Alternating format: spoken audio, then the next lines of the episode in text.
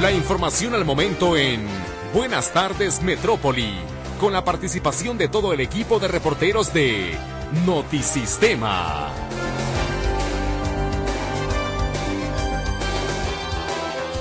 Muy buenas tardes, bienvenido a las noticias. A continuación, un adelanto de la información que tenemos preparada para usted. En marcha la tercera etapa de vacunación anticovid el gobierno de Jalisco está destinada a personas embarazadas y con VIH. Apoyará Zapopan a los dueños de mototaxis para que adquieran nuevas unidades y cumplan con la normatividad vigente. Dictan formal prisión a tres presuntos secuestradores. Están acusados de la privación ilegal de la libertad y asesinato de una pareja en Zapopan hace 10 años. Surge el colectivo de búsqueda de personas desaparecidas Guerreros Buscadores de Jalisco. Suman 22 muertos por el choque de un camión de pasajeros contra un tráiler en la autopista Mazatlán-Culiacán. El autobús salió de Guadalajara con destino a Los Mochis. Rechaza el presidente López Obrador indultar a Mario Aburto Martínez, asesino confeso del candidato presidencial priista Luis Donaldo Colosio. Avala la COFEPRIS la nueva vacuna mexicana anticovid Patria. Se producirán alrededor de 2 millones de dosis al mes. Reconoce el presidente López Obrador que no podrá resolver la violencia en el país. Recomienda a su sucesor mantener la estrategia actual. Reabre en su totalidad la línea 12 del metro de la Ciudad de México a tres años del accidente que cobró la vida de 26 personas. Con información en materia de meteorología, le platico a usted que este martes se pronostican algunas lluvias sobre el litoral del Golfo de México y del sureste del país y rachas de viento intensas y algunas lluvias en Baja California y en Sonora. Se registrará el aumento de nublados y probables rachas de viento fuertes en la zona del centro, occidente y el altiplano de México. Aquí en Jalisco continúa el aumento de las nubes, alguna lluvia ligera, aislada, la temperatura mínima, la más baja en el norte y en los altos de Jalisco, mientras que aquí, en el área metropolitana de Guadalajara, amanecimos a una temperatura de 14 grados, se pronostica alcanzar una máxima de 24, el cielo estará con algunas nubes, sol más nublado hacia la tarde, eso es evidente, y no se descarta incluso alguna llovizna ligera y de corta duración, Hoy el sol se ocultará a las 18 horas con 34 minutos y por lo pronto la temperatura actual aquí en el área metropolitana de Guadalajara es de 22 grados. ¿Qué tal? ¿Cómo le va? Me da muchísimo gusto darle la bienvenida a esta emisión de Buenas tardes Metrópoli a través del 1150 de amplitud modulada. Escucha usted Radio Metrópoli, la estación de las noticias, y esta tarde trabajamos y lo hacemos claro con mucho gusto para usted. Lulú Torres, atendiendo su comunicación a través de las líneas telefónicas 33 38 13 15 15 y 33 38 13 14 21. Carlos Flores en los controles de audio en este micrófono. Les saluda Ricardo Camarena. Le invito a que nos acompañe en este espacio a partir de este momento y hasta las 2 de la tarde con el recuento de la información más importante transcurrido ya este martes, la mitad del martes 30 de enero del 2024. Quiero recordarle que también podemos estar en contacto a través de WhatsApp en el 33 22 23 27 38. Esperamos sus mensajes de texto. No olvide compartirnos su nombre y con mucho gusto aquí estaremos replicando frente a estos micrófonos los comentarios, las opiniones o los reportes que quiera compartir con nosotros, que quiera hacer llegar a oídos de las autoridades y más importante, pues eh, establecer un diálogo, una comunicación en torno a los temas de interés público de los que estaremos platicando con usted a lo largo de este programa. Por lo pronto, si nos lo permite, hacemos una pausa. Enseguida estaremos de vuelta para compartirle a usted los detalles de la información que ya le hemos adelantado.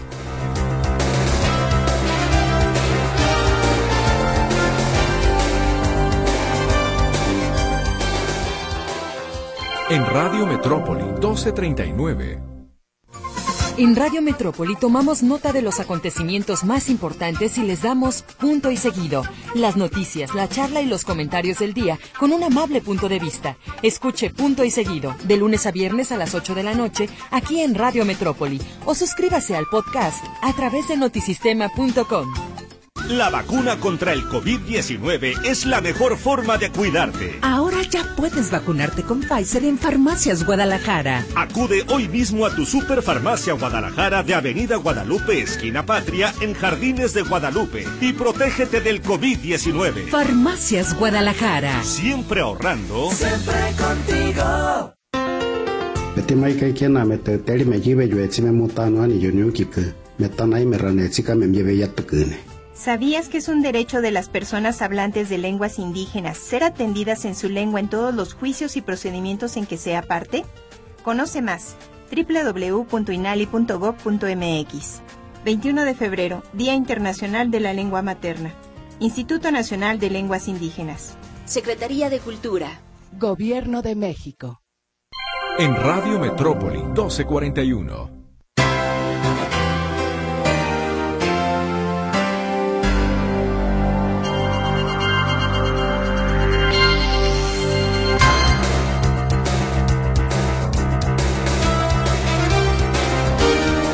Qué bueno que nos acompaña en esta emisión de Buenas tardes Metrópoli. Vamos a los detalles de la información. Está ya en marcha la tercera etapa de vacunación anticovid del gobierno estatal.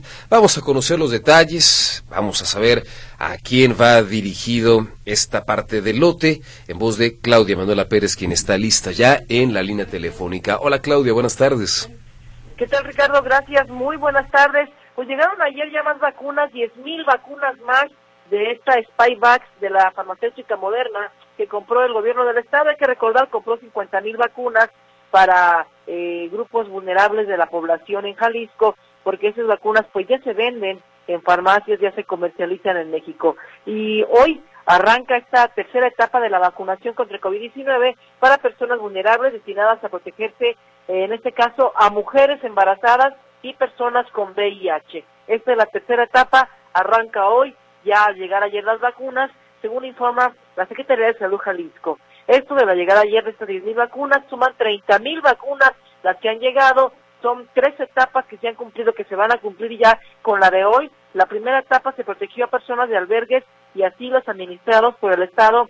En la segunda etapa a personas con cáncer y esta tercera etapa va eh, destinada a personas con VIH y mujeres embarazadas según comenta el secretario de, Salud, eh, Fernando Petersen. También les recuerda que es importante registrarse en la plataforma vacunación.jalisco.gov.mx, donde se obtendrá un código QR para eh, que las personas lleven este código QR a, a las eh, a, a, vacunar, a aplicarse la vacuna junto con un historial médico muy importante, un resumen del historial médico donde demuestra que padece alguna enfermedad, por ejemplo, VIH o bueno, en el caso de las mujeres embarazadas no hay mucho no hay mucho problema, solamente lleva pues que está demostrando que tiene está en estado de gestación, según comenta el secretario de Salud Fernando lo, escuchamos a continuación. Eh, un contacto más cercano entre ellos. La siguiente semana pacientes eh, con insuficiencia renal, Ahora estamos trabajando esta semana a los pacientes con VIH, que viven con VIH y a las embarazadas. Es decir, estamos trabajando sobre los grupos vulnerables. ¿Y cómo va el registro? El registro sigue aumentándose, sigue creciendo y entonces pues seguimos invitando a las personas a que se, a que se registren para poder aumentar la cantidad de vacunas que estamos poniendo. Bueno, también comenta, hay que recordarlo Ricardo, que hace dos semanas estaban muy bajos los números de registro, seis mil personas más o menos, alrededor de seis mil personas habían registrado y el secretario pues no traía los números actualizados el día de hoy, pero la respuesta ha sido baja, contrario a lo que pensaba el gobierno del estado. Hay que recordar que tiene 50 mil vacunas disponibles para grupos vulnerables y estamos ya en la tercera etapa de la campaña de, de vacunación de estos grupos vulnerables. Esta es la tercera, la cuarta tiene nada más cuatro etapas, la siguiente y última etapa que será ya para mediados de febrero, es para personas con enfermedades crónicas, con parálisis, por ejemplo, con enfermedades degenerativas eh, eh, y demás que pretendan ponerse o que busquen ponerse esta vacuna contra el COVID-19. Hay que recordarlo, esta vacuna moderna eh, protege contra las nuevas cepas del, del, virus, es una vacuna nueva y por ello importante pues proteger a la población vulnerable. También decirte que se triplicaron los casos de COVID-19 de acuerdo al reporte que da la Secretaría de Salud cada semana eh, a través de, de su portal. La Secretaría de Salud informa que la semana pasada se registraron 144 casos de COVID-19 y dos fallecimientos. Esto representa eh, el triple de lo que se había registrado en semanas anteriores que había reportado la Secretaría de Salud. Entonces, sí hay un aumento considerable de COVID-19, Ricardo, en los últimos días, en la última semana. Importante tomar las medidas preventivas y también vacunarse en caso de requerir de ser de un grupo vulnerable y eh, buscar la vacuna contra el COVID-19. Mi reporte, muy buenas tardes. Cifras que no sabemos, Claudia, qué tan cercanas están a la realidad, porque ya lo decían incluso algunos especialistas, probablemente se esté generando un subregistro importante, porque a diferencia, me parece, de lo que ocurría en el punto más álgido de la pandemia, en donde a la menor presentación de síntomas corríamos a hacernos una prueba anticovid o ante conocimiento de que habíamos estado cerca de una persona enferma, corríamos a hacernos la prueba. Eh, creo que ahora lo estamos viviendo y dimensionando de una manera muy distinta. Sí, hay que recordar, Ricardo, que el, punto más álgido en, el, en enero del 2021 llegaban a presentarse 4.000 casos de COVID-19.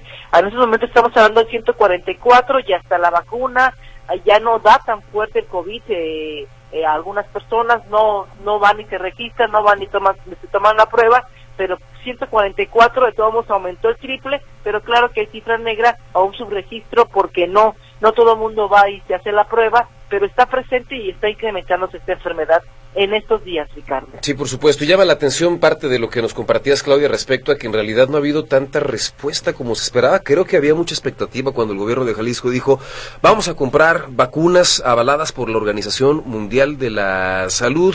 Luego vinieron estas reglas del juego en donde sí, bueno, evidentemente se redujo dramáticamente, digamos, el sector de la población al que iría dirigido, pero parece que les están sobrando.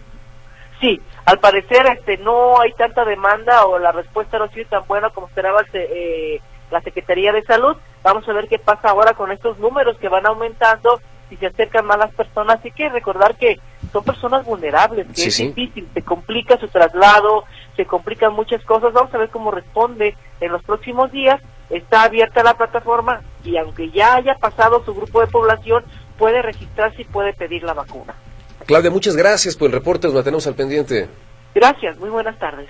Gracias, el reporte de Claudia Manuela Pérez, y es que la compra de estas vacunas surge luego de la negativa del gobierno estatal a aplicar las que distribuye el gobierno federal, que corresponden a las marcas cubana y rusa, y en algún momento, decía el presidente López Obrador, pues también estará lista la mexicana, la vacuna patria, que se postergó, bueno, meses, a diferencia de lo que en algún momento había dicho el presidente López Obrador, que estaría lista, la realidad es que, o mejor dicho, la realidad le está en la cara y evidentemente incluso termina reconociendo hace algunas semanas que no era tan sencillo.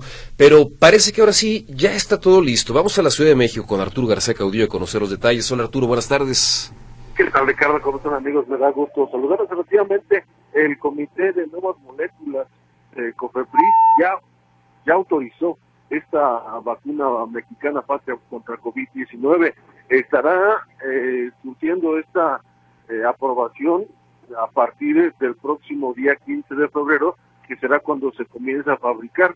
Y de acuerdo a lo que informaron las autoridades de Cofepris el día de hoy, estará lista eh, más o menos una producción de entre 1.7 y 1.5 millones de dosis eh, mensuales durante tres meses, aunque pues esto pues más bien implica que estará lista para la próxima temporada invernal. Pero escuchemos a Alejandro Esbarch, él es el director de COFEPRIS. En primer orden, este biológico es seguro y eficaz como refuerzo para prevenir el contagio y las secuelas del virus del SARS-CoV-2, así como para, eh, específicamente para las personas mayores de 18 años y más con comorbilidades comunes en nuestro país como hipertensión, obesidad y diabetes. Mostró efectividad equivalente a la de otros biológicos que ya se aplican entre la población y protege a la población frente a las variantes que actualmente circulan en el país, por lo que las y los mexicanos podemos estar tranquilos que, que tendremos un biológico eficaz. A partir de estos argumentos, las y los expertos del Comité de Nuevas Moléculas dieron una opinión favorable de forma unánime. La opinión positiva de este comité, eh, conformado por especialistas con amplia trayectoria y solidez científica, constituye un paso crucial para la autorización definitiva por parte de COFEPRIS. Siguiente. Así es que eh, finalmente estará lista, pero insisto, pues para como estamos terminando ya el invierno, lo más seguro es que esté eh, ya eh, se pueda facilitar a los gobiernos de los estados y al propio sistema de salud nacional a partir de la próxima temporada invernal. Y eso significa también que, aunque es una promesa del presidente López Obrador, pues él no, la, no verá a la luz esta vacuna durante su sexenio, sino más bien hasta el próximo sexenio. Mi reporte, Ricardo. Arturo, gracias por la información. Una excelente tarde. Igualmente un abrazo, hasta pronto. Gracias, abrazo fuerte de vuelta. Es el reporte de Arturo García Caudillo desde la Ciudad de México con este aval por parte de la COFEPRIS para comenzar a producir la vacuna patria esta vacuna de manufactura mexicana, producto de la investigación de científicos de nuestro país para entrarle a este tema. Ahí tiene usted exactamente en qué punto va justo este proceso. Antes de continuar con más información, hay un reporte por parte de la señora González que nos está platicando que está a vuelta de rueda la circulación, esto a la en la lateral del periférico a la altura de 5 de mayo hacia Ciudad Judicial. Solamente hay un carril que está fluyendo, que es el izquierdo, porque hay un tráiler que está generando una invasión. Para removerlo se está utilizando una grúa. Esto está ocasionando mucho tráfico para que si a usted le toca transitar por este punto, lo considere, lo considere, eh, lo tenga eh, pues en mente y si tiene alguna ruta alterna y puede echar mano de esta, pues hágalo para evitar un congestionamiento vehicular. Hacemos una pausa, enseguida estaremos de vuelta con más.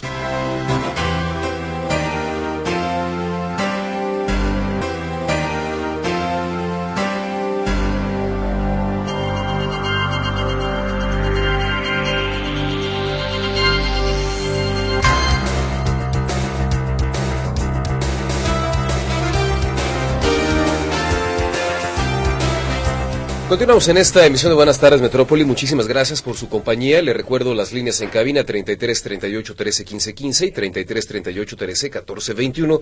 Y estamos también en contacto, por supuesto, a través de WhatsApp en el 33 22 23 27 38. A través de este medio se comunica el señor Mora para reportar que el paso a desnivel que tomas de López Mateo Sur para entrar al periférico que te lleva rumbo al Iteso sigue en total en total oscuridad y ahora súmele que hay bocas de tormenta abiertas. Esto puede provocar un grave accidente. ¿Qué están esperando las autoridades para repararlo? No tomó foto, no hay video por obvias razones, entre otras porque pues no se ve nada, pero confiamos por supuesto en la palabra del señor Mora que nos está haciendo llegar esta información que compartimos a través de estos micrófonos en espera de que llegue a oídos de las autoridades y que atiendan estos dos temas fundamentales para evitar algún tipo de percance. Muchas gracias, señor Mora, por su comunicación. Y vamos a más eh, información respecto a un tema que bueno, indiscutiblemente generó mucha polémica. Estas, ah, digamos, adecuaciones a reglamentos en Zapopan para tratar de regular y en algunos casos así parecía inhibir las cascaritas en las calles del municipio por las molestias que podrían llegar a generar. Un tema que, bueno, escaló a las máximas instancias judiciales. Héctor Escamilla con lo más reciente al respecto. Hola Héctor, adelante. ¿Qué tal? ¿Qué tal? ¿Cómo estás, eh, Ricardo? Un gusto saludarte también al auditorio. Eh, se recordará que el año pasado eh, generó polémica por la llamada, el reglamento anticascarita del Ayuntamiento de Zapopan reglamento o artículo que fue impugnado por eh, la Comisión Nacional de Derechos Humanos y eh, pues finalmente la Suprema Corte declaró que era inconstitucional esta normatividad, no porque se prohíba o regule el tema de las cascaritas en la calle, hay que ser muy enfático en eso. Lo que establecieron los ministros de la Corte el año pasado es que esta ley anticascarita se basaba en un criterio llamado, o el criterio de molestia para justificar que una persona fuera sancionada. Es decir, si una persona se inconformaba o se molestaba porque alguien estaba jugando en la calle, era motivo suficiente para que la persona fuera sancionada. Lo que dijeron los ministros de la Corte es que el término molestia pues es exageradamente ambiguo o, o, subjetivo para decir algo le molesta a una persona o no.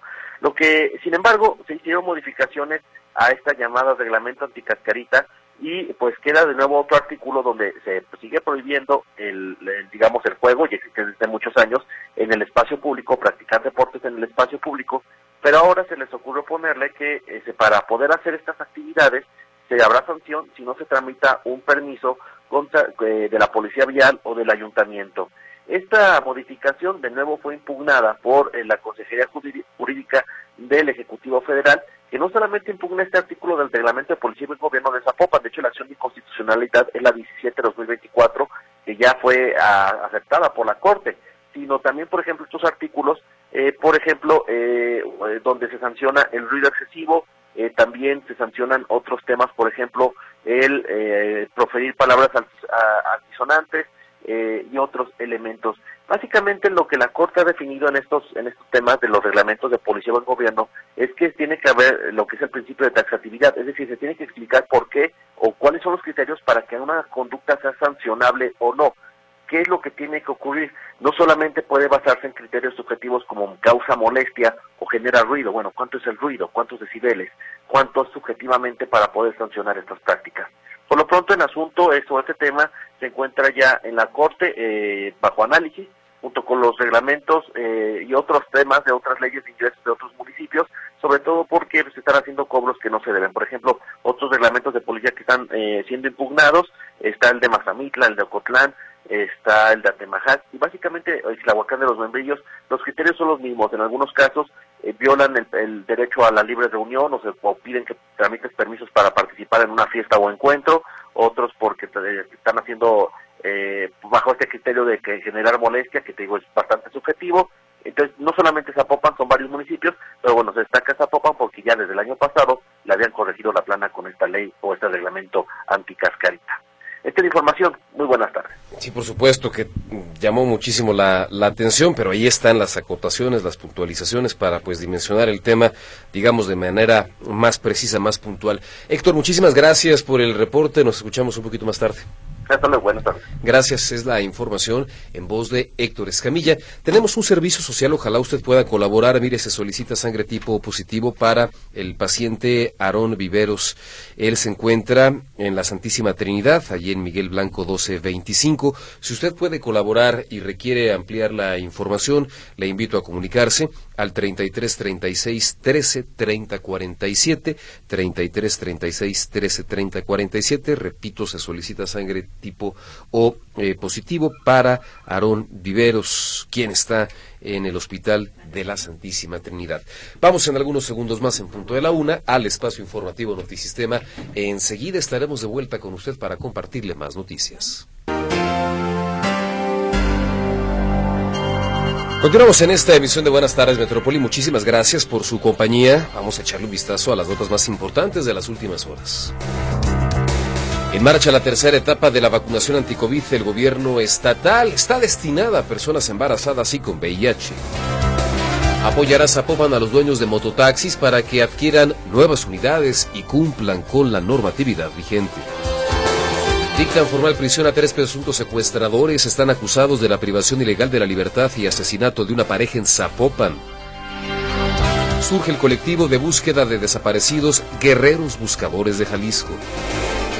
Suman 22 muertos por el choque de un camión de pasajeros contra un tráiler en la autopista Mazatlán-Culiacán. El autobús salió de Guadalajara con destino a Los Mochis. Rechaza el presidente López Obrador indultar a Mario Aburto Martínez, asesino confeso del candidato presidencial perista Luis Donaldo Colosio. Avala la COFEPRIS la nueva vacuna mexicana anticovid Patria. Se producirán alrededor de 2 millones de dosis cada mes. Reconoce el presidente López Obrador que no podrá resolver la violencia en el país. Recomienda a su sucesor mantener la estrategia actual. Reabre en su totalidad la línea 12 del metro de la Ciudad de México a tres años del accidente que cobró la vida de 26 personas. Vamos a la Ciudad de México a escuchar el reporte de Arturo García Caudillo. Ayer llamaba mucho la atención las eh, declaraciones que hacía Luis Donaldo Colosio Riojas, el presidente municipal de Monterrey, respecto al eh, caso Aburto Martínez, el asesino confeso de su padre cuando era el candidato presidencial del PRI a la presidencia de la República. Decía, entre otras cosas, su hijo que si ya a estas alturas del partido no puede haber justicia, que cuando menos se comenzara por el perdón, una declaración que por supuesto llamaba mucho la atención, porque le pedía, entre otras cosas, al presidente López Obrador que indultara a Mario Aburto en un contexto en donde pues también se está dando cuenta, al menos a través de algunas publicaciones, de la participación de un segundo tirador en este magnicidio que habría sido protegido en su momento por Genaro García Luna, quien en este momento se encuentra tras las rejas en Estados Unidos acusado de narcotráfico, cuando García Luna trabajaba en el CISEN. El reporte completo en voz de Arturo García Caudillo. El Arturo, adelante. ¿Qué tal, Ricardo? Nuevamente me da gusto saludarles. Un tema que me parece bastante raro. Eh, a estas épocas del partido, o a estas alturas del partido, en estas épocas electorales, que de repente salga este tema, y que el presidente Andrés Manuel López Obrador se niegue a concederle al propio hijo de Luis Donaldo Colosio la, el indulto de quien fue asesino con peso, pero que todo este tiempo ha estado pidiendo eh, revisión del caso porque asegura que lo obligaron a, confesar y esta situación, pues como bien decías, Luis Donaldo Colosio Riojas actualmente presidente municipal de Monterrey, eh, pues le pide el indulto al presidente López Obrador porque él tiene la capacidad para ello, tiene la facultad para ello, y el presidente López Obrador hoy le responde que no, que no le va a conceder el indulto. Escuchemos, Ricardo, al presidente López Obrador. También aprovecho para contestarle a, hijo de, al hijo de de Luis Donaldo Colosio que me pide que yo indulte eh, quiero contestar de que no puedo hacerlo. Este, sé, ¿no? Que este, que él ya no quiere ni sus familiares saber nada de esto que fue terrible, pero se trata, repito, de un asunto de Estado y que yo quiero que en lo que a mí corresponde no se deje de investigar. Y sí, sí, pero este yo no voy eh, a dar un carpetazo a un asunto así.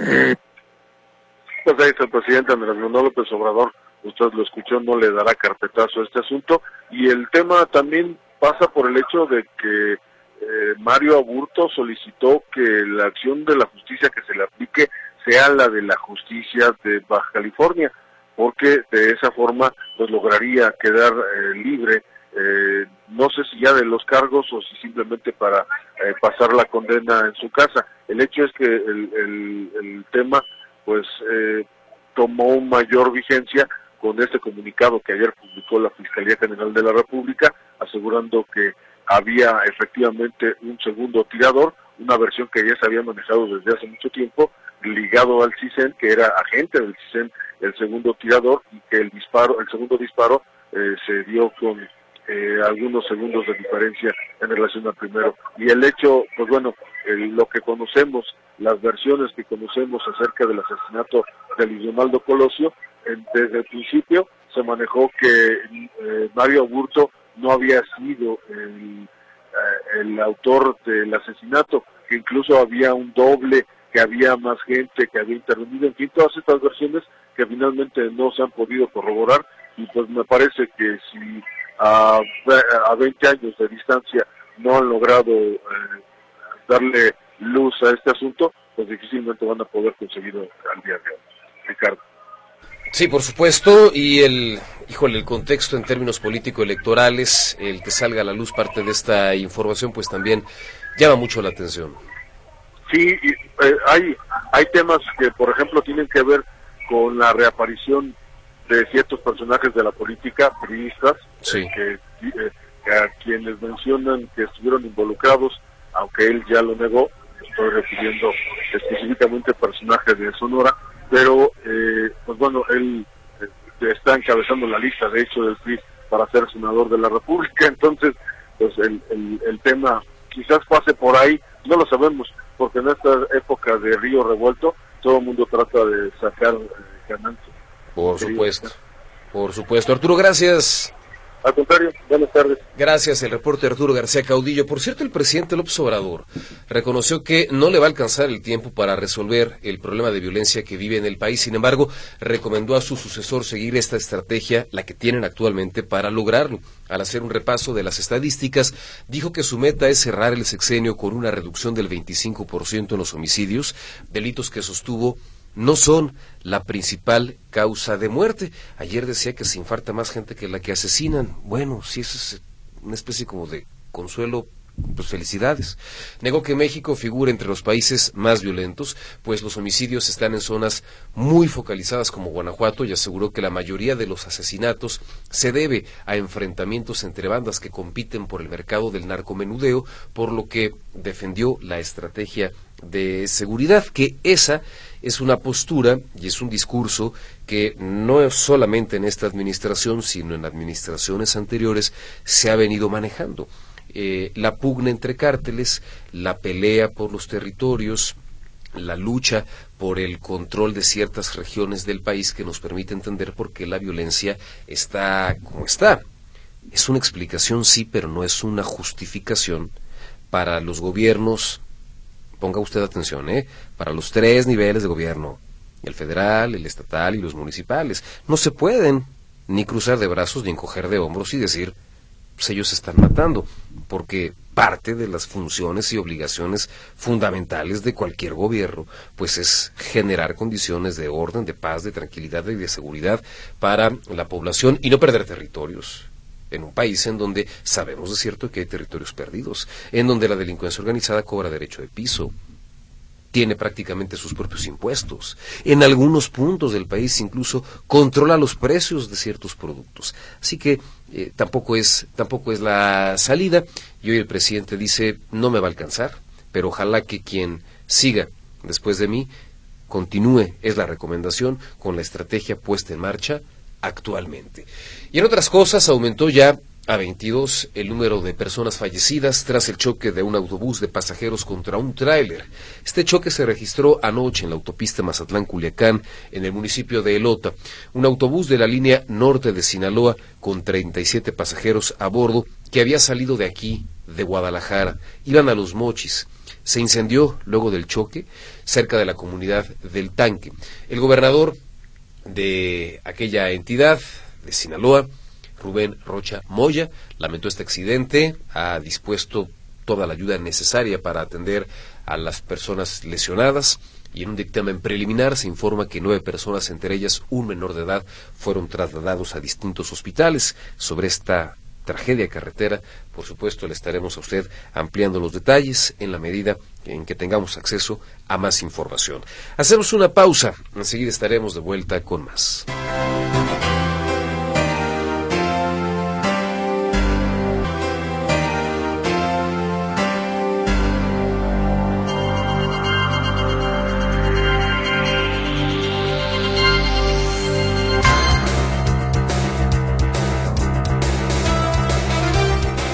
Gracias por permanecer en compañía de la estación de las noticias. Le recuerdo nuestras líneas a su disposición, 33 38 13 15 15 y 33 38 13 14 21 y a sus órdenes también el WhatsApp 33 22 23 27 38. Vamos a más noticias, información en materia de seguridad y los detalles en torno a un percance en el que se vio involucrado un policía de Zapopan y que lamentablemente cobró la vida de una persona. José Luis Escamilla, buenas tardes, adelante.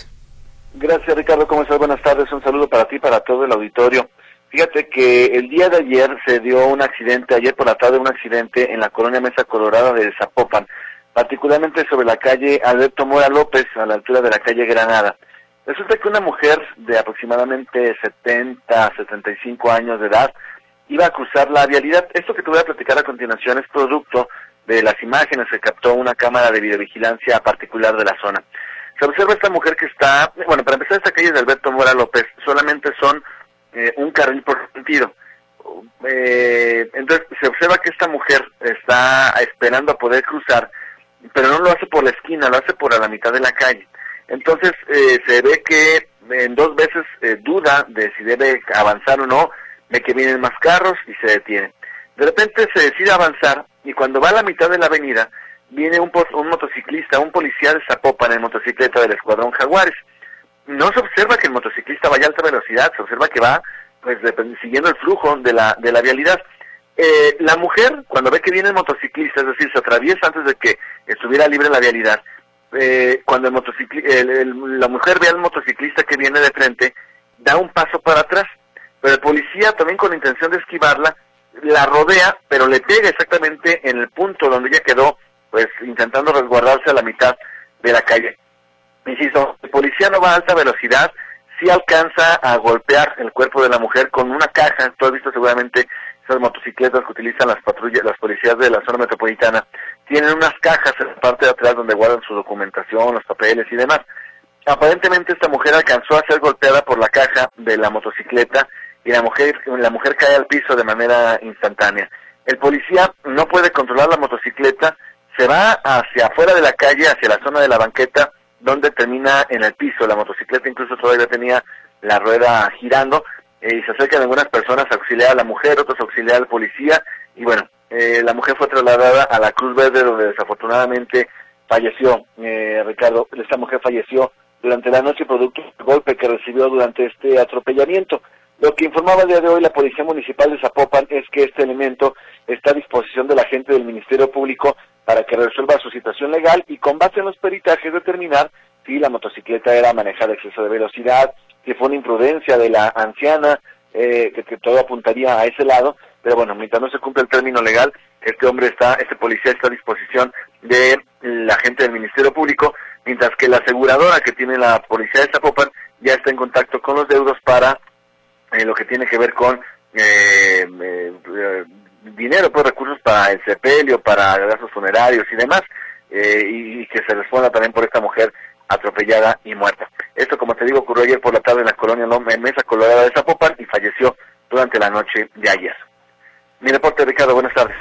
Lamentable y indiscutiblemente, mi estimado José Luis, pues en espera de conocer los detalles para el deslinde de las responsabilidades. Sí, así es. O sea, hay, que estar los peritajes que Muchas gracias. Eh, bueno, entre otras cosas, la velocidad de la motocicleta, si hay huella de frenado. Eh, el video seguramente serviría también para aportar elementos.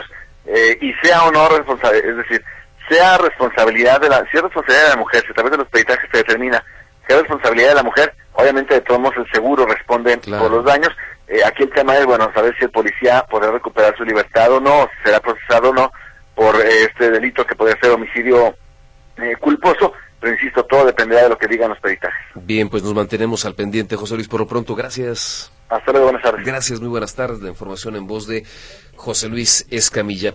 Bueno, vamos a más información en torno al caso Jox Holding. Uno de los nombres que más ha llamado la atención, pues ha sido el del encargado de la seguridad aquí en el estado de Jalisco, Ricardo Sánchez Berúben, que es uno de los tantos, tantos afectados por esta empresa que ha incurrido ya en el incumplimiento de pagos y por la que se abrieron, bueno, ya decenas de carpetas de investigación acusando fraude. Llamaba la atención no solamente que este funcionario de primer nivel del gobierno estatal figure entre la lista de las víctimas, sino que llamaba también la atención el hecho de que en la declaración patrimonial que todos los servidores públicos tienen que presentar para que le digan y se transparente ante el gobierno cuánto tienen ellos y sus familias y de dónde salió el dinero y la casa y los coches y las inversiones y los eh, eh, digamos incluso hasta obras de arte, joyería, etcétera. Todo, todo, todo, todo lo tienen que declarar. Bueno, Ricardo Sánchez Berúben no fue omiso de acuerdo con algunas publicaciones periodísticas y esto por supuesto pues eh, obliga a revisar el tema. ¿En qué va el caso? Claudia Manuela Pérez con la información. Hola Claudia, adelante. ¿Qué tal, Ricardo? Gracias. Muy buenas tardes. El coordinador de seguridad de Jalisco, Ricardo Sánchez de Rubén, entregó el pasado jueves la documentación que le requirió la Contraloría del Estado para que demuestre el origen, el, origen lícito, lícito del dinero que invirtió en la financiera Jox Holding, donde es uno de los cientos de afectados con el presunto fraude de esta empresa. Así lo explica, eh, así lo explicó esta mañana la Contralora del Estado, Teresa Brito en un procedimiento de investigación. Al señor Sánchez Berúben ya se le requirió. Se le otorgaron cinco días que fenecieron el pasado jueves y el señor eh, ofertó una respuesta. Anexó documentos y es lo que estamos analizando dentro de esa investigación.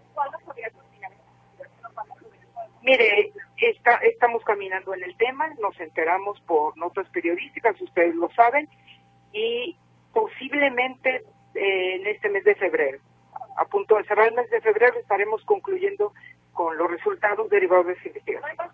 Bueno, de acuerdo a la Ley de Responsabilidad de los Servidores Públicos de Jalisco, el haber omitido en su declaración patrimonial una inversión, no sabemos de qué monto, a esta financiera Jox Holding, el coordinador de seguridad, Ricardo Sánchez de Rubén, podría hacerse acreedor desde un apercibimiento hasta la eh, inhabilitación temporal para desempeñar algún cargo en el servicio público de un mes, meses o años.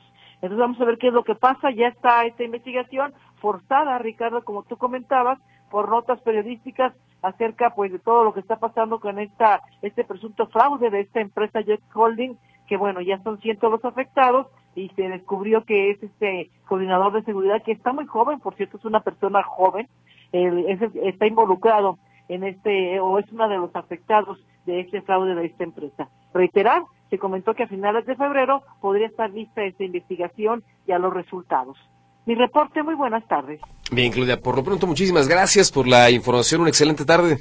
Hasta luego. Gracias, el reporte de Claudia Manuela Pérez con los detalles en torno a cómo van avanzando las investigaciones respecto a este caso, luego de haberle pues pedido una explicación documentada de pues este tipo de inversiones que, insisto, también los funcionarios de primer nivel tienen que declarar, porque debe haber una certeza absoluta y una transparencia total acerca de cuál es el patrimonio y el origen del patrimonio de los servidores públicos de primer nivel de estos funcionarios que detentan pues eh, responsabilidades importantísimas eh, en el en el sector público. Por qué no lo hizo por qué no lo declaró ya lo requirieron ya presentó pues la información complementaria y quedamos a la espera de saber pues, qué, qué hay detrás de esto y cuál es la explicación. Son, son temas que difícilmente cuando los servidores públicos llenan estos formatos, estos formularios en los que se expone toda esa información, pueden omitir por un descuido, por un error. No hay forma. Esteban Cabrera se comunica a este espacio para plantear una duda. Quiere saber si a los propietarios de los mototaxis se les va a dar un apoyo, un regalo, porque además Zapopan así lo anunció a fondo perdido, de 40 mil pesos a los propietarios de los mototaxis, ¿no? Para que puedan migrar o dejar estas motos con todos los peligros que implican y puedan adquirir las nuevas unidades que, por cierto, por lo menos 11 ya están comenzando a circular. Y la pregunta de Esteban Cabrera es, ¿Qué va a pasar cuando estemos hablando, por ejemplo, de una persona que sea propietaria de una flotilla? ¿Cuántos 40 mil pesos le van a dar, no? Eh, va a ser 40 mil pesos por unidad. Y dice Esteban Cabrera, y si los propietarios son políticos o son funcionarios, que es lo más seguro, también aplicaría la pregunta que deja sobre la mesa respecto a un tema del que vamos a platicar con usted un poco más adelante.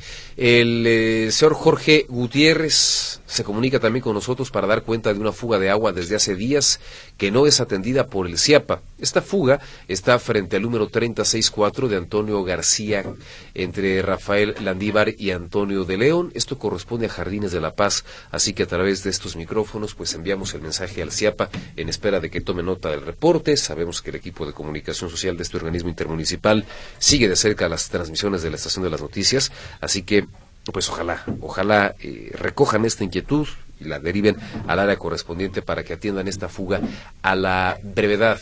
Eh, por otro lado, Rafael Robles pregunta ¿Cuál estrategia, cuál estrategia de seguridad es la que recomienda el presidente López Obrador a la siguiente administración?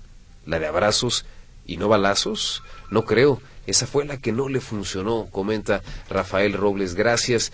Gracias también a Jesús Rojas, eh, quien dice que el presidente López Obrador no puede indultar a Mario Aburto. Le recordamos al presidente el culiacanazo, por supuesto, que quiere seguir haciendo politiquería. Lo del segundo tirador es solo objeto de memes y burlas para la fiscalía, que ya está culpan a García Luna, por ejemplo, del crimen de Caín y Abel, el México mágico, trágico y surrealista de la 4T, comenta Jesús Rojas. Muchas gracias eh, por su comunicación. Hacemos una pausa. Enseguida estaremos de vuelta con más.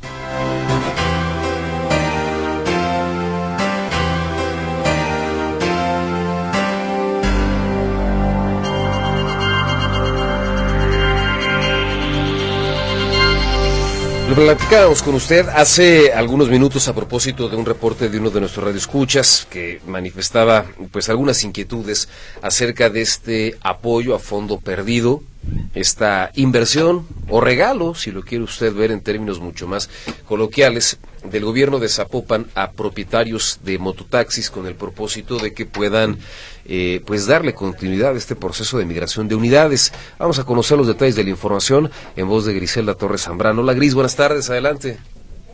Bueno, enseguida vamos a retomar la comunicación con Griselda Torres Zambrano para tener pues la información relacionada precisamente con este tema, saber cuáles son las reglas del juego y bajo qué contexto es que se van a estar otorgando estos apoyos. Gris, buenas tardes, adelante con la información. Bueno, vamos a cambiar de línea, Lulu, porque no nos está escuchando por, por eh, ese, ese teléfono con el propósito de poder eh, pues eh, ampliar los detalles en torno a este tema del que ya le habíamos adelantado a usted parte, parte de esta información y que tiene que ver con un proceso que ya está en marcha. Habían pasado muchos años desde la entrada en marcha de los mototaxis que surgieron eh, pues tal vez para algunos como un mal necesario ante la falta de transporte público con el crecimiento demográfico que tiene el área metropolitana de Guadalajara, eh, la generación de fraccionamientos que quedaban verdaderamente retirados de las rutas de transporte público y surgen surgieron estas alternativas que las autoridades estatales trataron de meter en cintura durante mucho tiempo, fracasando, habrá que decirlo, estrepitosamente. No había manera y ante la imposibilidad de borrarlos, porque además prestan un servicio necesario, pues se trabajó en su regularización, que ya está, que ya está en marcha. Gris, muy buenas tardes, adelante con los detalles. Gracias, Ricardo, muy buenas tardes. El ayuntamiento de Zapopan aportará 40 mil pesos a fondo perdido por persona para la migración de los mototaxis a este nuevo modelo más seguro y funcional. Esto lo explicó esta mañana ante los micrófonos de Notisistema la diputada Gabriela Cárdenas al indicar que comienzan con los polígonos de Solares y Valle Imperial. Reitera que los conductores deberán migrar al nuevo modelo a más tardar en el mes de mayo, de lo contrario serían retirados de la circulación. Escuchamos parte de la entrevista empezaron con el polígono de solares. Hace cuatro años impulsamos una movilidad sustentable con carritos eléctricos, los famosos Jeepies, que prestan este servicio internamente en la zona de solares. Lo que se hizo el viernes pues fue básicamente darles pues este permiso, poderlos tener regularizados, pero tengo que decir que durante estos años ya estaban registrados, debidamente articulados y es algo que la comunidad de esta zona de solares había aceptado bastante bien.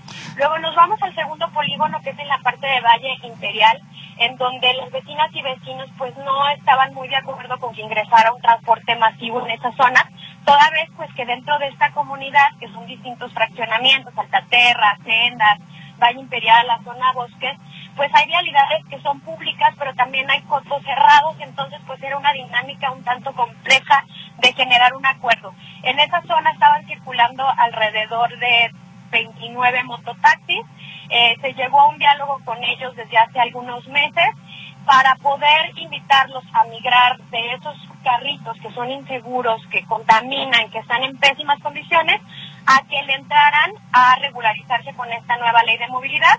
Eh, ellos decían pues que el principal obstáculo era que no tenían recursos económicos para sustituir sus carritos, entonces es ahí donde con gestiones por parte de la Secretaría de Transporte, de su servidora, de distintos eh, actores, pues se hace esta gestión de recursos y Zapopan le entra a darles un apoyo para que estas personas puedan cambiar sus mototaxis por carros que sí estén dentro de la norma técnica, dentro de lo que marca la ley. Y bueno, ahorita estamos también muy contentas socializando allá con las vecinas y vecinos para que pues puedan ser aceptados. Hay muy buena respuesta, eh, estamos contentos por todo lo que está sucediendo en la zona norte de Zapopan en cuanto al tema de la movilidad, el nodo vial de carretera Colotlán, la rehabilitación de Avenida Santa Margarita, eh, y bueno, estamos impulsando la conclusión de la ampliación de la línea 3 hasta pues carretera Colotlán, ¿no? Se necesita impulsar un transporte masivo que bueno, como ustedes lo acaban de escuchar, todavía se socializa la norma técnica en Valle Imperial en el municipio de Zapopan. Los vecinos no estaban muy convencidos de que entrara este transporte público, sin embargo, y los conductores decían que no tenían dinero, pues sin embargo, ahí está el apoyo del ayuntamiento precisamente para que hagan este cambio. Recordemos que el pasado 26 de enero el secretario de Transporte en Jalisco, Diego Monraz, dio a conocer la regularización de estos mototaxis, por lo general en cuatro polígonos como son Solares, Valle Imperial, Fresno y Río Blanco. Se le denomina transporte comunitario porque su movilidad se realiza en unidades pequeñas y en tramos cortos. Es el reporte que tenemos, Ricardo. Gracias y muy buenas tardes. Y en espera de que avance este proceso gris, que no, no se vaya a quedar trunco, como hemos visto algunos otros, porque estas unidades o la prestación de este servicio, sí muy necesario, pues se otorga actualmente en vehículos con características que implican muchísimos riesgos para los usuarios. Sí, durante años, como lo mencionabas al principio de la nota informativa, pues estuvieron trabajando en Tlajomulco, precisamente a un costo de 10 pesos, pero en condiciones muy, muy inseguras. No llegaba el transporte masivo, así que era necesaria la utilización de estos vehículos. Ahora hay una norma técnica que se hace cargo, que permite la regularización, pero siempre mejorando las condiciones, la estabilización de las unidades para la seguridad de los pasajeros. Ojalá que así sea, Gris. Gracias. Gracias, Ricardo. Muy buenas tardes. Gracias, muy buenas tardes. El reporte de Griselda Torres Zambrano. Hacemos una pausa. Enseguida estaremos con más para usted.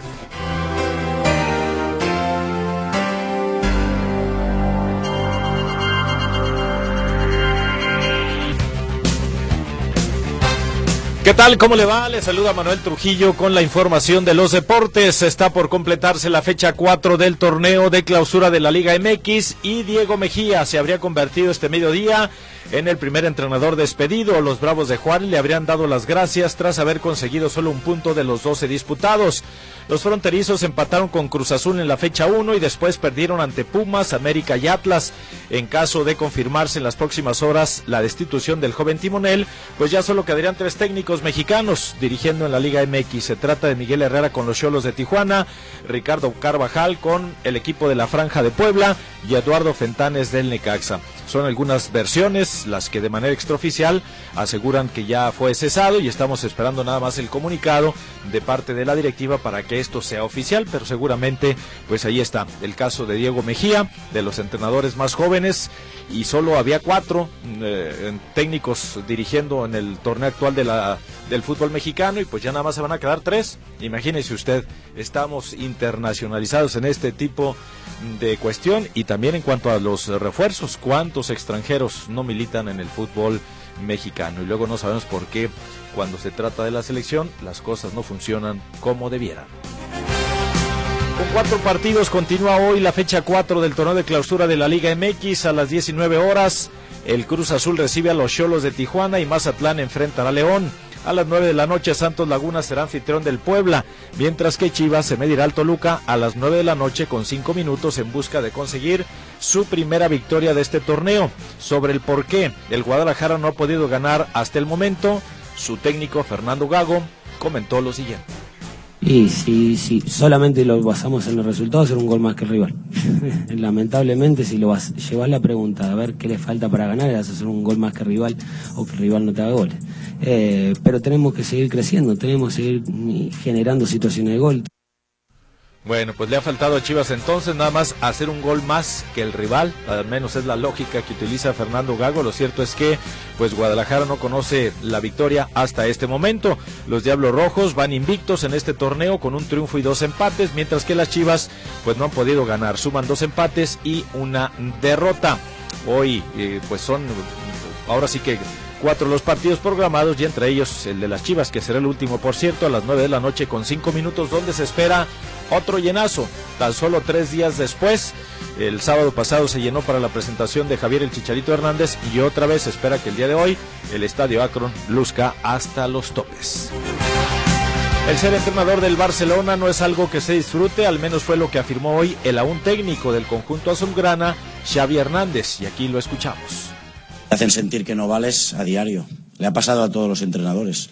Hablando con Pep, ya me lo dijo. Luego hablando con Ernesto también. A Luis Enrique lo, lo, vi sufrir. Es que ya dije, tenemos que reflexionar. Creo que tenemos un problema en cuanto a la, a la exigencia de este, de este cargo. Creo que hay un problema porque primero no se disfruta, no es calidad de vida y luego parece que te juegas aquí la vida en cada momento. No pasa en ningún club. ¿Qué le parece a usted? Así se siente actualmente el entrenador del Barcelona que ocupa el cuarto lugar en la Liga de España, que fue derrotado y goleado por el Real Madrid en la final de la Supercopa de España y que fue eliminado de la Copa del Rey de España. Entonces, pues eh, ahora sí que anda abrumado Xavi Hernández, sumergido en esta tremenda crisis. El Barcelona recibe mañana a los Asuna en duelo de la fecha 23 de la Liga de España. Pasando a otras cosas, le comento que ya entrenan en el Club Hacienda San Javier de Zapopan los equipos de tenis Copa Davis de México y Dinamarca, con miras a la serie de playoff del Grupo Mundial que disputarán este próximo fin de semana en ese lugar. El capitán de México, Leo Lavalle, confía en que la juventud de sus jugadores no sea un impedimento para poder quedarse con la victoria. Escuchemos al capitán Copa Davis. Como capitán creo que tenemos un equipo joven, un equipo que viene con una nueva forma de pensar, de, hacer las cosas y eso es muy emocionante, ¿no? Porque hemos visto muchos sinsabores en los últimos años, ¿no? Como mexicano en el tenis, en el tenis en general, pero creo que es un equipo joven, es un equipo que estamos tratando de, de, inyectarles una nueva forma de pensar, manera de hacer las cosas diferentes y vamos a dejar todo en la cancha, ¿no? Eh, esa es mi tarea, ¿no? Inyectarles a los jugadores, dejar todo en la cancha y tratar de jugar el mejor tenis posible. Pues vamos a ver si los ánimos y estas intenciones de sacar un buen resultado le alcanzan a México para eliminar a Dinamarca. Está en la antesala del Grupo Mundial y vamos a ver si consigue el ascenso, en este caso la selección mexicana o el equipo mexicano de tenis Copa Davis. México viene de vencer a China por 3-1 en Mérida, Yucatán y está en el lugar 42 del ranking del tenis Copa Davis, en tanto que Dinamarca ocupa el sitio 38 y viene de perder ante Brasil como local por 3 a 1. Bueno, antes de despedirnos, dice por aquí Arturo Alonso Manuel, lo dije desde la semana pasada, Diego Mejía ya estaba listo y lo mismo con el del Santos, no tiene materia prima y así no se puede, lo que considera Arturo Alonso, eh, en torno pues a el despido de Diego Mejía, el inminente despido, estamos, insisto, esperando que sea oficial, si el club así lo ratifica en las próximas horas. Los deportes que tenemos por el momento, eh, adelante Ricardo, continuamos contigo. Muchísimas gracias, mi estimado Manuel. Muy buenas tardes. Hasta luego. Gracias, Manuel Trujillo Sereno con los deportes. Vamos a una pausa. Enseguida estaremos de vuelta con más.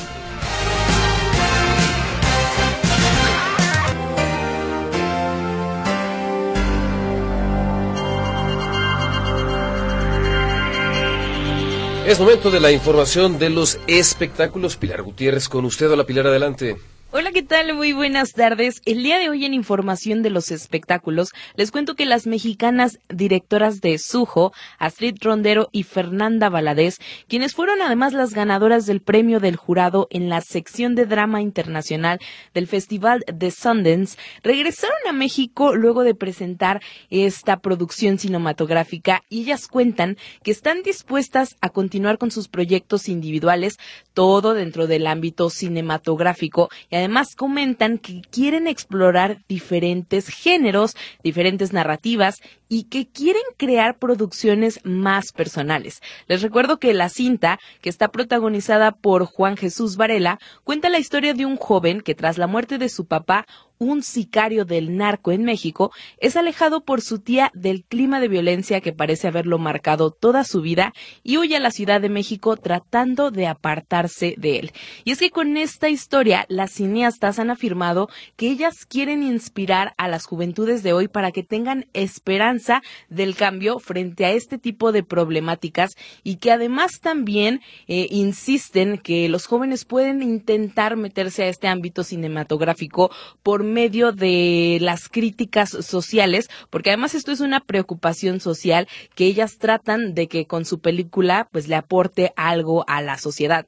Pero por otro lado, a pocos días de que se lleven a cabo los premios Grammy, YouTube anunció que formará parte de esta celebración, pero de una manera un tanto particular. Y es que la banda multipremiada irlandesa, que además es banda de rock, hará historia con una presentación en vivo, esto desde el innovador recinto que se llama The Sphere, que se encuentra en Las Vegas, Nevada, y este evento también va a contar con una entrega especial de premios en el recinto. Desde 2023, los intérpretes han realizado una residencia en el recién inaugurado escenario que además marcó un nuevo comienzo en la era de la innovación y el entretenimiento. Y es que The Sphere es un estadio en forma esférica que está forrado en el interior y en el exterior con pantallas LED que además lo convierte en la pantalla más grande del mundo. Y este recinto cuenta con una capacidad de 18.600 personas y solamente esta banda ha tocado desde el 23 de septiembre del año pasado que se inauguró y ahora los galardonados por los premios Grammy que además han recibido ya 22 premios por su gran trayectoria, bueno, van a tener esta primera transmisión emitida desde el Sphere, así que veremos qué trae este espectáculo y qué es todo lo que esta gran banda nos tiene preparados, pero hasta aquí el reporte de los espectáculos. Les deseo a todos una excelente tarde. Pilar, muchísimas gracias. Gracias por la información. Una excelente tarde también para ti. Vamos a más noticias. José Luis Jiménez Castro en la línea con su reporte. Hola, José Luis, adelante. Hola, ¿cómo está Ricardo? Tarde nublada está la de este el martes aquí en la zona metropolitana. No sé si están llegando reportes de lo que está ocurriendo en López Mateos y Ramón Corona, donde la, eh, la agencia metropolitana, eh, movilidad municipal de Tlajomulco, modificaron tiempos de semáforos y modificaron también ingresos y salidas de la lateral de la avenida Ramón Corona y avenida López Mateos, sí, por arriba, digamos así. Dice, eh, llegó un comunicado donde se dirigen a los vecinos de Santanita, dice que se realizó un ajuste en la geometría para permitir una vuelta a la izquierda más directa y eficiente. Es lo que dice, es lo que dice el eh, comunicado, que no es boletín, es comunicado a los vecinos, que recientemente llegó. No sé si se ha logrado el objetivo, pero lo cierto es que este cruce ha generado su múltiples problemas, sobre todo en los últimos días, en donde los vehículos que bajan de Bosque de Santanita quieren dar vuelta a la izquierda y nada más se quedan atorados. Asimismo, los que vienen por López Mateo se topan con eh, otros vehículos que están ya de por sí parados ahí y es un merequetengue impresionante. Hay que señalar que estas adecuaciones las ah, hicieron para que eh, la gente que viene de Bosque de Santanita pueda salir sin ningún problema y los que vienen por López Mateo se vuelta a la izquierda, pero no está funcionando. Incluso en una parte el, el comunicado, eh, aquí, déjame leer aquí lo que dice, comenta, eh, asimismo se realizó un ajuste en la sincronización y tiempo de los semáforos y se continuará monitoreando de acuerdo a los flujos, se realizará en lo inmediato balizamiento y se instalará señalética, dice, se tendrá personal de movilidad en horas pico para eficientizar el flujo de la vialidad. Agradecemos tu paciencia y comprensión. En la Agencia Metropolitana de Movilidad y también el Ayuntamiento de Tajumulco, pero no ha dado resultados porque incluso los agentes de tránsito que están ahí ubicados pues no están apoyando la vialidad, sobre todo en horas pico. Vamos a ver qué que ocurre, pero te repito, esto acaba de, de, de, de modificarse hace dos días, dos o tres días, según entiendo, y los vecinos andan muy inconformes. Ramón Corona y López Mateos, allá en Tlajomulco de Zúñiga. Eh, muchas gracias. Muy buenas tardes. José Luis, muchas gracias por la información. Buenas tardes. Hasta luego. Gracias, es el reporte de José Luis Jiménez Castro. Alfonso Vázquez se comunica con nosotros para comentar el presidente hablando de demagogia por el discurso de Biden por cerrar las fronteras a los migrantes eh, únicamente. Jorge Arturo Martínez dice en este tema de las cascaritas juegan con balón profesional y eso es peligroso. Si dan un balonazo en la cara hasta podría ser mortal, eso no lo toman en cuenta. Emanuel Montes dice que se le apliquen a Chicharito por el lenguaje que tiene, aunque no me da mayor eh, contexto respecto a exactamente a qué se refiere. María de Jesús Barajas dice que no le están depositando los 12 mil pesos a su hermana, solo le pusieron 10 mil. ¿Quién se queda con el resto? Pues en teoría nadie. Si tiene usted una inquietud al respecto, puede comunicarse al 800-639-4262, 800-639-4262 para que pues haga las aclaraciones pertinentes y por lo menos, bueno, le den a usted una, una explicación. Eh, a propósito de la nota que compartíamos sobre el asunto de los mototaxis, en la que se daba cuenta de cómo el gobierno de Zapopan va a otorgarles a los propietarios de los mototaxis actuales 40 mil pesos para que puedan comprar o apoyarse para comprar los nuevos, dice don José Hernández, otra vez el gobierno regalando dinero que no es de ellos, sino de los que sí trabajamos y estamos pagando impuestos. En esta pues postura franca y abiertamente en contra de esto que anunciaban el día de hoy autoridades zapopanas, un proceso de migración que ya está en marcha, ya hay nuevas unidades circulando, por lo menos 11 que fueron recientemente puestas en marcha en un proceso de migración que tiene que desarrollarse en esta primera parte del año para que salgan de las calles estas eh, motocicletas y estos mototaxis, algunos un tanto cuanto hechizos y comiencen a otorgar este servicio con unidades que prometen un poco de, vaya, mayores condiciones de seguridad para los usuarios eh, por supuesto, garantizar que sean mayores de edad quienes los conduzcan, que tengan la capacitación correspondiente para la prestación de este servicio auxiliar o complementario al transporte público en términos generales, que evidentemente no llega a todos los puntos de la ciudad, sobre todo en aquellos en donde esta mancha urbana crece pues cada día más y más y a muchos habitantes de estos eh, enormes fraccionamientos en las periferias del área metropolitana pues les quedan lejísimos, lejísimos las paradas. Eh, de ahí que, surge este medio o este mecanismo de transporte con sus claroscuros y ahora con este esfuerzo por parte de las autoridades para tratar de regularizarlos y que la situación sea, bueno, verdaderamente eh, distinta. Leti Arámbula también entabla el contacto con nosotros para comentar a propósito de este percance en el que fallece una mujer de 75 años luego de ser arrollada por un policía de Zapopan en su motocicleta. Dice Leteana Bula que por ser un elemento de seguridad debería realizar alto total y bajarse para apoyar a la persona. Según vialidad, debemos atravesar o cruzar solo por las esquinas. Si hay semáforos, pues evidentemente respetar las luces correspondientes. A propósito de esta nota que nos compartía eh, José Luis, en la que nos detallaba que, de acuerdo con las imágenes que fueron captadas por las cámaras de seguridad del lugar, la mujer cruzó por la mitad de la calle, que es de dos carriles por sentido, sin embargo, no esperó a que pasara la totalidad de los vehículos cuando se da cuenta de que venía el policía en motocicleta, quien según se observa viajaba a la velocidad eh, permitida, intentó esquivarlo, pero el eh, policía lamentablemente alcanza a golpearla con la caja que lleva en la parte posterior para después salirse de la calle y caer al piso ya lo, lo decía José Luis, este elemento de la comisaría de Zapopan, pues está a disposición del MP para determinar cuál es la situación legal, mientras que la aseguradora de la corporación, pues ya estando, ya está brindando, perdón, el acompañamiento correspondiente, pues eh, a la víctima de esta pues de este caso. Blanca Luz también se comunica con nosotros para comentar a propósito de otra llamada que para la persona que eh, le dieron 10 mil pesos que revisen la tarjeta, a lo mejor tiene los dos mil ahí porque el cajero solo da 10 mil. A mí me, me pasó, gracias por la observación, Blanca, para sobre todo pues tener claridad respecto exactamente cuánto dinero le depositaron, entendiendo que sí, que en efecto los cajeros automáticos tienen un límite de disposición de efectivo en el transcurso de 24 horas. Habría que revisar exactamente de entrada cuánto es el saldo y si no, bueno, pedir la aclaración correspondiente para saber por qué el depósito pudo no haberle llegado completo en caso de que esto haya ocurrido tal cual como nos lo estaba eh, planteando María de Jesús Barajas a propósito de la experiencia de una de sus hermanas. Nos vamos, muchísimas gracias por habernos acompañado. La invitación es a permanecer en esta frecuencia en punto de las 2 de la tarde. Viene el resumen Notisistema. Soy Ricardo Camarena, como siempre le agradezco muchísimo el favor de su atención, su participación, sus comentarios y sus opiniones relacionados con distintos temas. Nos encontraremos mañana a partir de las 12.30 con más noticias en este mismo espacio. Por lo pronto, que pase usted una excelente tarde.